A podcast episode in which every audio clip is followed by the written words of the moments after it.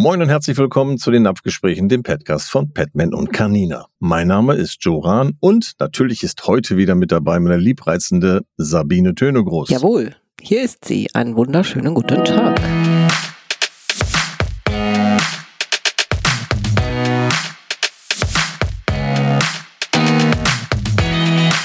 Napfgespräche, der Podcast.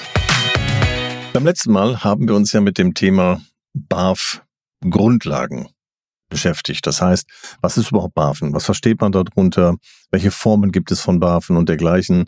Und heute ist die Erweiterung dran, und zwar, wie man denn alle Nährstoffe, die in den Napf kommen, berechnet. Und äh, dazu hat Sabine eine ganze Menge zu erzählen, denke ich jedenfalls, denn das hat sie ja bei ihren BAF-Kursen am laufenden Meter gemacht, tut sie auch heute noch. Und deswegen, Sabine, meine Frage an dich ist, was muss ich denn in der Mengenberechnung beim BAFen beachten und woran orientiere ich mich denn am besten?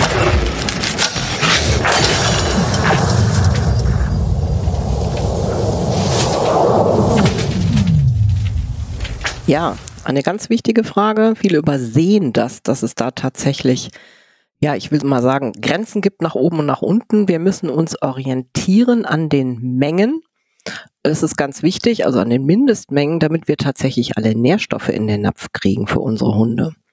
Das ist de facto das, worum es geht beim Barfen. Und woher weiß ich das, welches Beutetier welche Mengen hat? Ach so, ja, das ist eine gute Sache, sich ans Beutetier anzulehnen. Im Grunde ist das wie bei uns. Ne? Wir teilen das auf, wie wir sind. Wir sind quasi auch Beutetiere. Wir bestehen zu 60 bis 85 Prozent aus Wasser, aus Proteinen, 18 bis 22 Prozent natürlich auch aus Fett. Das kommt ganz drauf an, wer von uns gerade spricht. Hallo. Dann haben wir natürlich noch Knochen, die im Beutetier sind. Ne? Da sagt man so 5 bis 10 Prozent. Es gibt natürlich auch rohe fleischige Knochen da drin, das ist dann ein bisschen mehr. Organe ne, mit einem Anteil von ungefähr 15 Prozent. Haut mit Fell hat so circa 6 bis 10 Prozent. Dann haben wir immer Magen, Darm und Inhalt. Ne, das ist, da variiert dann auch so zwischen 5 und 15 Prozent. 4 Prozent Blut und Fleisch und Fett macht insgesamt ungefähr 48 Prozent aus. Woher weißt du das so genau? Hast du mal so ein Tier aufgeschnitten? Nee, selbst ein Fisch nicht, da habe ich mich geweigert. Das konnte ich noch nie. Die hatten bei mir nämlich immer Namen und dann geht das nicht. Aber du hast eine Kröte aufgeblasen zum Platzen gebracht. Nein, habe ich auch nicht. Auch nicht. Ich war kein schlimmes Kind, zumindest nicht in, die, in dieser Hinsicht. Ja, aber woher weiß man denn, wie viel tatsächlich so ein Beutetier, das, was du gerade so erzählt hast, woher kommt das? Wer sagt das, dass das so ist? Das ist nun mal evolutionsmäßig so geregelt. Ja, und natürlich die FEDIAF und der NRC, das ist ja der Standard, äh, was die Tiernahrung angeht, die geben uns das natürlich vor. Ne? Also das heißt, auch da ist die Orientierung am Beutetier völlig klar. Aber das sind so Sachen, die ziehen wir uns nicht einfach so aus den Fingern und sagen, das ist so, sondern da gibt es eine ganz klare Klassifizierung. Und daher rührt der ganze Krempel. Klar, denn daraus setzt sich letztlich die Mahlzeit zusammen. Ne? Wir brauchen Fleisch, wir brauchen Eiweiß, Mineralstoffe, Vitamine, wir brauchen Fett, ne? das sind Energielieferanten und natürlich auch Speichermedien. Ne? Wir brauchen natürlich auch Fettsäuren ne, für den Stoffwechsel. Ne, dann ist es so, dass das Skelett halt Calcium, Phosphor und andere Mineralstoffe darstellt, die dringend gebraucht werden. Was hat Blut? Eisen, Natrium, Mineralstoffe. Ne, Magen-Darm-Inhalt hat vor allen Dingen ganz viel Ballaststoff und vor allen Dingen aber auch Enzyme, ne, die ja für den gesamten Stoffwechsel zuständig sind. Und die Innereien, wo die meisten Leute immer schreien, Igitt, Igitt, die will ich nicht füttern, die haben unfassbar viel Vitamine, Mineralstoffe und Proteine auch noch. Also alles ist tatsächlich wichtig, wenn wir natürlich barfen wollen. Wie kann ich denn in dem Moment am besten daran gehen und die Barfmahlzeit richtig aufteilen? also, wir können das tatsächlich machen, indem wir sagen, wir haben ja ein Gewicht vom Hund. Ne? Ich gehe jetzt mal vom normalgewichtigen Hund aus. Ne, Wenn es ein bisschen mehr ist, muss man halt gucken, dass man diese Adipositas-Geschichte damit reinkriegt. Ne? Man sagt immer, ein Hund bis 10 Kilo braucht im Minimum ne, als Multiplikator drei Prozent. Also drei Prozent seines Körpergewichtes macht dann die gesamte Tagesmahlzeit aus. Man sagt so mittelgewichtige Hunde, so bis zehn Kilo, brauchen im Minimum 2,5 Prozent. Und ein Hund, der mehr wiegt, Ne? Diese großrahmigen Hunde brauchen mindestens zwei Prozent ihres, ich sag mal immer, Zielgewichtes als Gesamtfuttermenge pro Tag. Und das kann man recht einfach ausrechnen. Ne, wichtig ist, dass wir gucken, wie wir das in der Praxis oder wie das in der Praxis umsetzbar ist. Wie ist denn der Rechenweg? Viele können das ja gar nicht, ne? Die, viele haben ja einen Dreisatz nicht mehr drauf. Nee, ich, ähm, das ist auch ganz schwierig, ne, weil wir da genauso wie beim Schreiben, also es gibt Legastheniker, es gibt auch Leute, die eine Dyskalkulie haben, das heißt, die können wirklich nicht rechnen. Und deswegen machen wir das heute hier wirklich mal ganz einfach. Ich mache das immer an meinem Hund fest, der heißt Knolle, wiegt 10 Kilo, ja, also wir haben vorhin gesagt, es wird mit Faktor 3 quasi multipliziert ja, 10 mal 3 ne, durch 100, ne, das sind 300 Gramm. Der ähm, Mathematiker macht das natürlich anders. Der sagt 10 mal 0,03. Also ich multipliziere 10 mit 3 Prozent. Wir reden ja über den adulten Hund. Ja, das heißt also, wir gehen wirklich den adulten Hund, das heißt, der ist aus dem Junghundealter raus und ähm, ist dann so irgendwas, was weiß ich, so ab, äh, sagen wir, 15 Monate äh, aufwärts unterwegs. Ähm, das ist ja die Menge dann hinter mit der Berechnungsgrundlage, die du gerade gesagt hast, ist das die Menge, die der am Tag braucht, Pi mal Daumen. Absolut. Und dann aber auch mit Blick auf Hüfte. Mit Blick auf Hüfte immer, das ist natürlich individuell unterschiedlich. Das sind die Mindestmengen, ja. Wenn ich langfristig bei einem ausgewachsenen Tier unter die Mindestmenge gehe, zum Beispiel bei Kastraten, aber da kommen wir nachher natürlich auch noch drauf zu sprechen, ne, das ist ja so, ähm, dann brauche ich weniger. Ne, das muss man einfach individuell dann berechnen oder bei Sporthunden, ne, die sich ganz viel bewegen oder bei Junghunden, die ja auch toben wie bekloppt. Ne, da kann man dann auch mal leicht mit der Menge nach oben gehen oder wie wir das im letzten Podcast auch gesagt haben, ein bisschen mit Fett unterstützen. Genau. Und ansonsten gibt es da noch eine zusätzliche Berechnungsmethode. Darf ich die schon benennen? Natürlich, bitte gerne. Obwohl, die wollte ich ja nicht teilen, ne? die wollte ich ja für mich behalten. Aber Hast du gesagt beim letzten ja, genau. Mal, ich habe es mir gemerkt. Das, ja, genau, ich habe es aufgeschrieben. Ähm, also, es gibt noch eine Berechnungsgrundlage und zwar ist das die für, die, äh, für einen Diätetiker. Ich bin ja Diätetiker und ähm, da nehme ich dann, wenn der Diätetiker hat meistens so die Hunde, die Krankheiten haben. Also wirklich so, die, was heißt, die kommen aus einer OP raus und die haben eine Bauchspeicheldrüsenentzündung. Ähm, die haben wirklich eine Leber kaputt und äh, auf jeden Fall Organschädigung. So machen wir es kurz. Dann habe ich eine Grundlagenberechnung, die geht folgendermaßen. Kilogramm Körpergewicht mal 30, diese 30 ist eine Konstante, plus 70 ist auch eine Konstante, ist gleich der Kilokalorienbedarf im Grundumsatz. Das würde bedeuten. Dann schläft er aber nur, ne? wenn der Grundumsatz genau. genannt wird. Das heißt, ja, ich habe zum Beispiel dann ein, ein krankes Tier, das darf sich nicht bewegen und das muss nur liegen und ich will aber trotzdem die komplette Versorgung des Organismus sicherstellen. Ja, das Herz muss funktionieren, der Blutkreislauf muss funktionieren, die Sauerstoffaufnahme, Entnahme muss funktionieren, der Darm muss funktionieren und so weiter und so fort. Das sind ja alles Sachen, Organfunktionen, die weiterhin aufrechterhalten sein müssen. Aber es findet ja keine Aktivität statt. Also ist das der Grundumsatz. Wenn ich das mal berechne, an Beispiel dessen, was jetzt Knolle dementsprechend dann ähm, dabei rauskommen würde, sind das diese 10 Kilo mal 30 plus 70. Dann haben wir einen Kilokalorienbedarf von 370 Kilokalorien als Grundumsatz. Ja, es gibt ja auch immer mehr Tierärzte, die das tatsächlich dann auch sagen. Der braucht so und so viel, nicht? Genau. Auf ganz vielen Futtersorten, die wir einkaufen, steht es inzwischen tatsächlich auch drauf. Ja, das mhm. kann man dann also bitte einfach mal gucken beim nächsten Mal im Zoofachhandel bei den ähm, Buff and Bun Geschichten von Batman stehen zum Beispiel die Kilokalorien auch mit drauf. Mhm. Also das ist ganz wichtig, dass man sich das berechnet.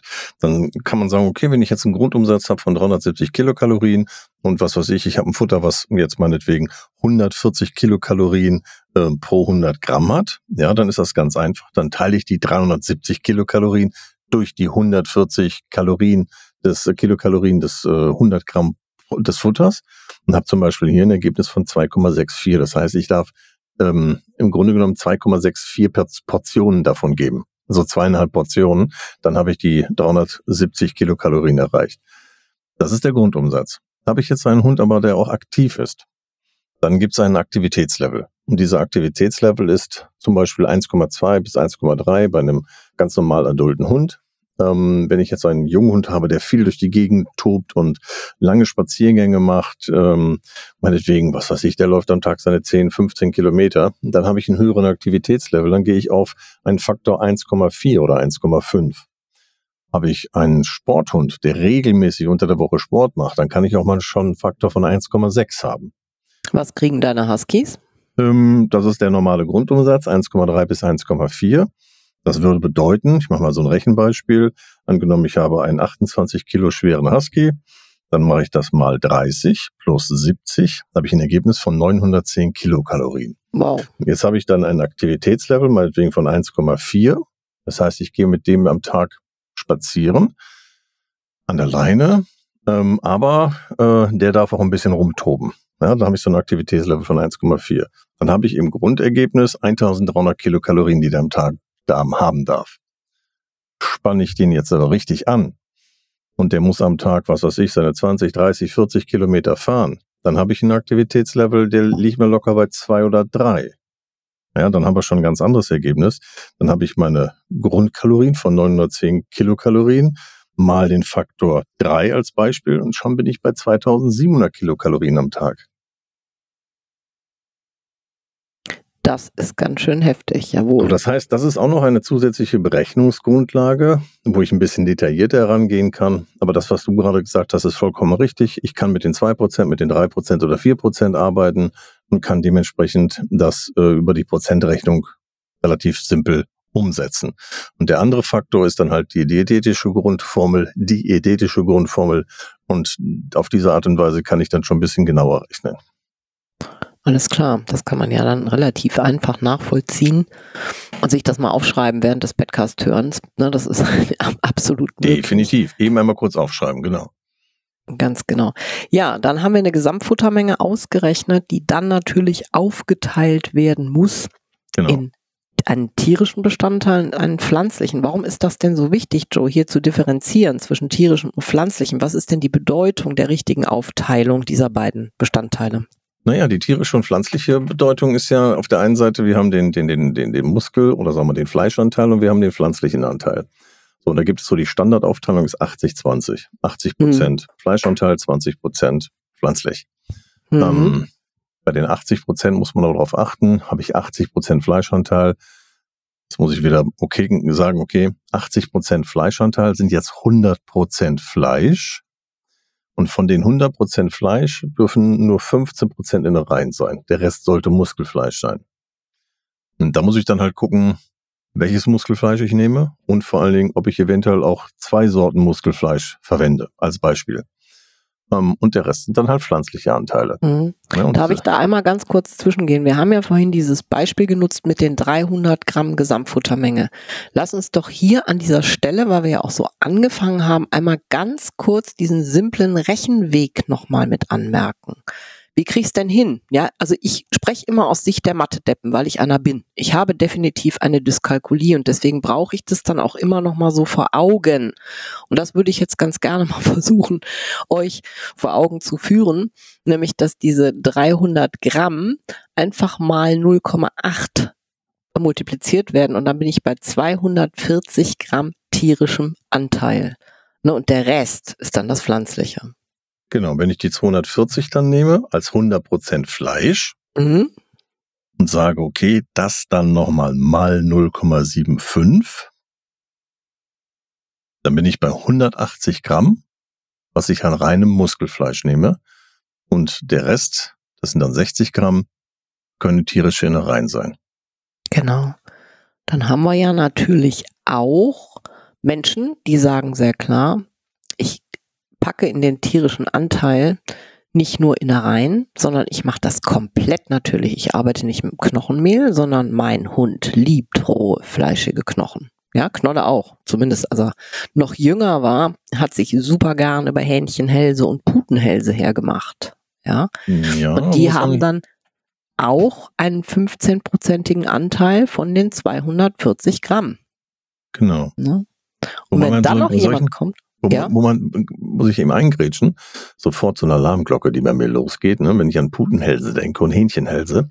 Nur ja. vorsichtig sein, weil ähm, bei den, ich wollte schon sagen, bei den Tierschnitzereien, das heißt bei den Schlachtereien, ähm, wenn die Hähnchenhälse abgeschnitten werden, wenn ihr das mal seht, wie sowas funktioniert, ne, die werden ja in so einer Kette da transportiert, da hängen die hier mit dem Kopf drin und da geht dann einfach so, eine, so, ein, so, ein, so ein Messer, so ein rotierendes da durch und dann äh, werden die abgeschnitten. Da können nicht immer wirklich zu 100 Prozent die Schilddrüsen mit rausgelöst werden. Ja, und in dem Moment haben wir das Problem, dass wir zum Beispiel auch Schilddrüsenhormone füttern, was zu Problemen führen kann. Immer ein bisschen zu beachten, dass wenn jemand gerne so mit Hälsen arbeitet, er ein bisschen darauf achten muss, ähm, dass es nicht zu viel ist. Gut, Joe. Danke für den Hinweis, das ist ja ganz wichtig. Es gibt ja noch viele andere Arten von Knochen, wie zum Beispiel Brustbein. Ich sage mal, das ist Hundekaugummi, da kann man auch gut mitarbeiten oder da können wir auch gut mitarbeiten. Die sind auch noch relativ weich, ne, sodass die Zahnhälse nicht abbrechen. Kaugummi, das meine ich genau. damit. Hundekaugummi, genau. Und das sind, äh, ist dann zum Beispiel Brustbein, ne? Rinderbrustbein, Pferdebrustbein. Also es gibt inzwischen von Petman tatsächlich von drei verschiedenen Tieren Brustbein in den Truhen mhm. zu finden, was gut. ich immer sehr schön finde. Hast du schon mal gesehen, dass so ein, so ein Hund dann auch so, so, so äh, Blubberblasen macht mit dem Kaugummi? nee, das es kam noch nicht zum Äußersten. Mhm. Also wer von den Zuhörern das bringen kann, der schickt uns bitte ein Bild.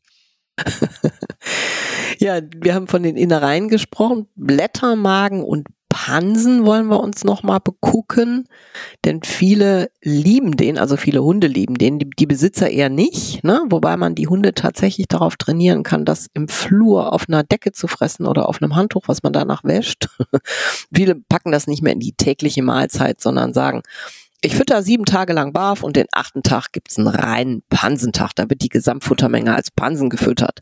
Ne, und das natürlich am liebsten am Stück im Garten. Das ist ja auch eine Variante. Wenn man einen Garten hat. Wenn man ein, oder auf dem Balkon oder. Wenn man einen Balkon hat. Im Flur. Wenn man auf dem Handtuch. Hat. Funktioniert auch, auch in der Einzimmerwohnung. Ne? Hunde können tatsächlich dahingehend trainiert werden. Und da es ein so tolles Leckerli ist, by the way, auch die beste Hundezahnbürste. Ne? Bei Pansen ja tatsächlich überwiegend aus Bindegewebe besteht, ähm, haben die da ganz viel Spaß dran. Ja, das ist richtig. Man kann also tatsächlich mit ähm, dem äh, mit mit Pansen kann man, ähm, sag ich mal, das unterstützen, die die die Zahnsäuberung, aber ähm, den Zahn sauber bekommen durch zum Beispiel eine Zahnbürste, wie sie ja ganz einfach so verkauft wird, so so Knochenzahnbürsten, ne, Kauartikel, äh, Dentalknochen und dergleichen ähm, das ist nettes ähm, Internet, also Quatsch, nicht Internetmarketing, sondern das ist nettes Futtermarketing, weil der Zahnbelag ist so brutal hart und dass durch das ähm, Kauen, auch das durch das ständige Kauen, der Zahnbelag nicht wirklich runtergekaut wird. Und wenn ich jetzt Trockenfutter füttere, was ja auch viel gesagt wird, dass dadurch dann dementsprechend der Zahnbelag runtergekaut wird, das ist auch nicht richtig, weil die müssten ja alle Hunde, die permanent nur Trockenfutter kauen, müssten ja dann oder dürften gar keinen Zahnbelag mehr haben. Und das ist ja nicht so. Der Zahnbelag kommt ganz woanders her. Der kommt durch eine Übersäuerung des Magens. Das heißt, ich habe dort einen Reflux, das heißt, die Magensäure äh, steigt hoch. Ja, der Magen funktioniert nicht richtig. Und ähm, diese Magensäure geht durch die Speiseröhre nach oben und zerstört den Zahnschmelz. Und wenn der Zahnschmelz dann ja, sich löst, dann entstehen an den Stellen Bakterien. Und das sind die Bakterien, die dann so knallhart werden und die auch diesen Mundgeruch erzeugen beim Hund. Und ähm, das kann so weit führen, dass hinten auch die Scheren zum Beispiel beim Zusammenbeißen nicht mehr richtig funktionieren. Also das kann auch Schmerzen erzeugen. Und das ist etwas, das kann losgelöst werden ähm, durch auf der einen Seite natürlich eine vernünftige Ernährung, dass wir keinen übersäuerten Magen mehr haben und wir können dementsprechend auch noch gute Produkte vom Kaniner dazugeben. Das unterstützt du doch genauso, oder Sabine? Absolut. Also die Magenbalance, da ist viel Slippery Elm drin und Karotte und ähm, Zeolit und solche Geschichten. Das reduziert tatsächlich die Säure so wie du es auch gerade gesagt hast. Also es ist sehr zahnfreundlich, nicht nur magenfreundlich, sondern auch zahnfreundlich. Und dann kann ich das Ganze natürlich noch unterstützen mit dem Mikrosilber für die Zähne von Canina. Das hilft auch mhm. super. Das sprühe ich drauf und das ist überhaupt kein Akt. Ne? Also das merken die gar nicht. Und das schmeckt auch nicht blöd.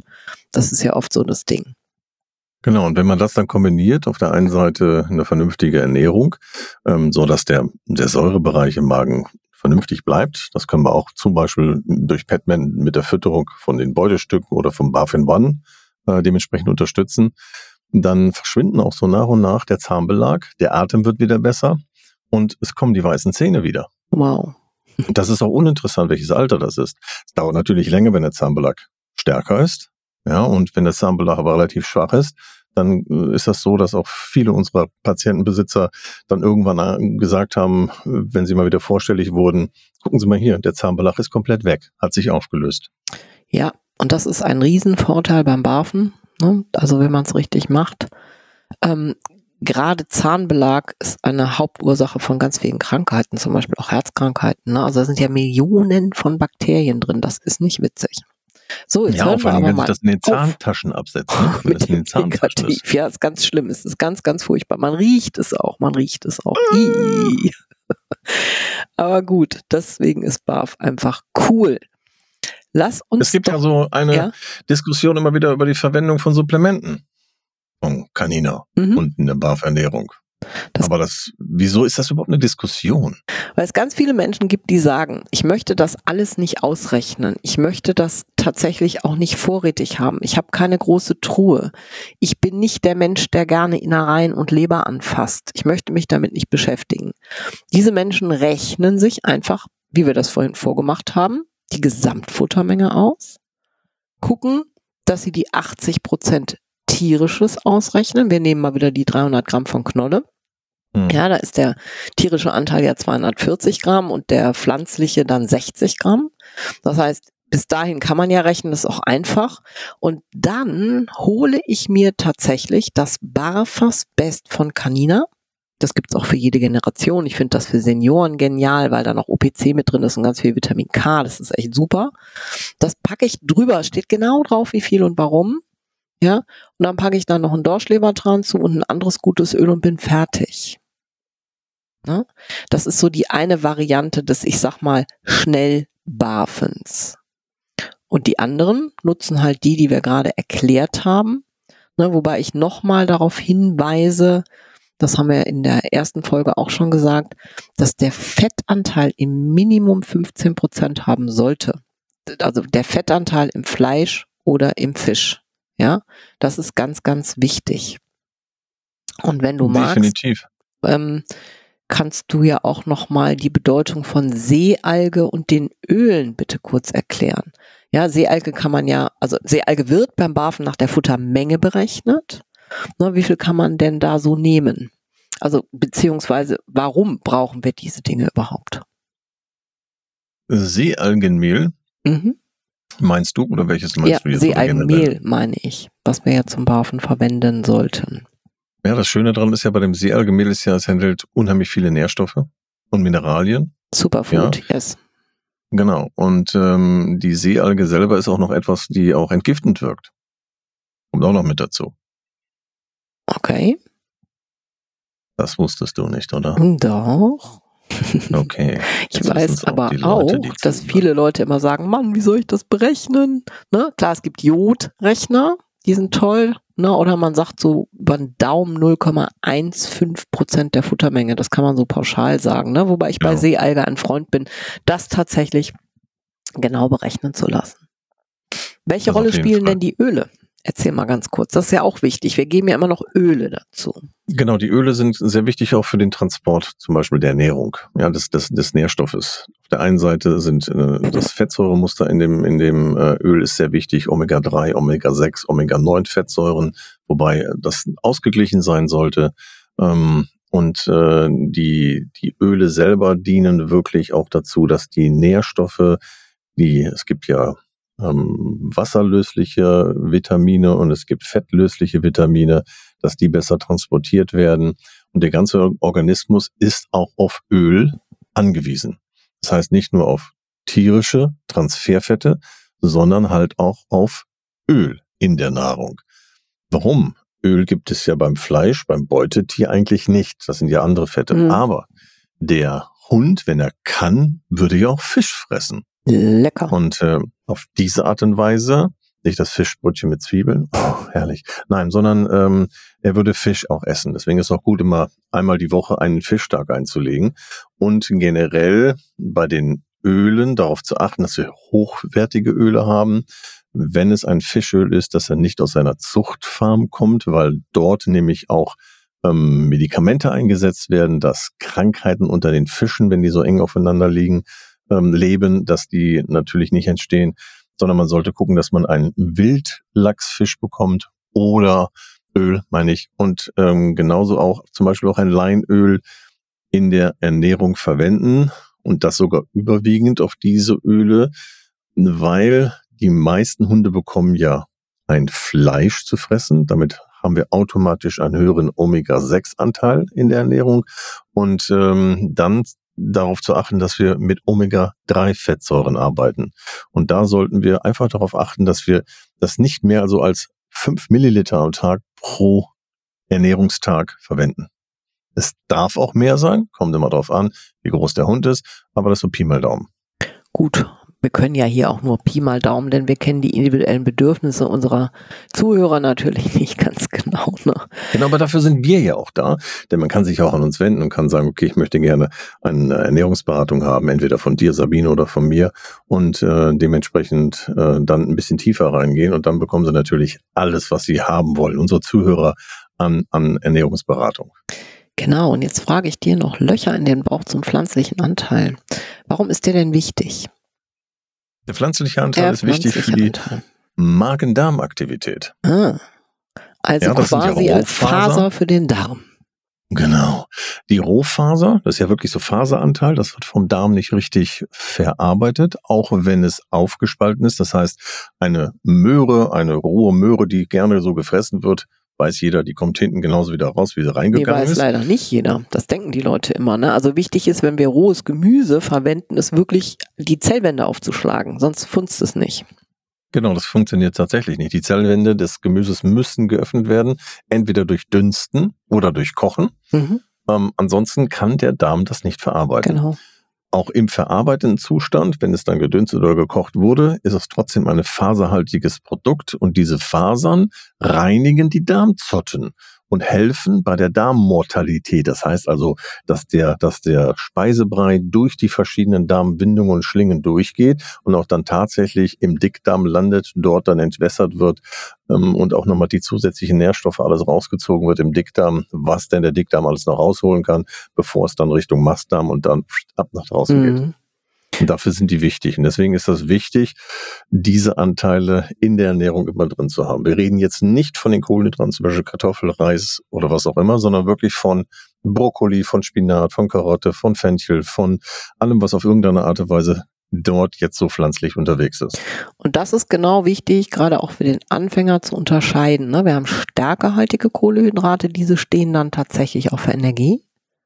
Und mhm. wir haben tatsächlich einen pflanzlichen Anteil, der als Faser auch für die Darmbakterien, also als Präbiotika quasi genutzt wird. Ne?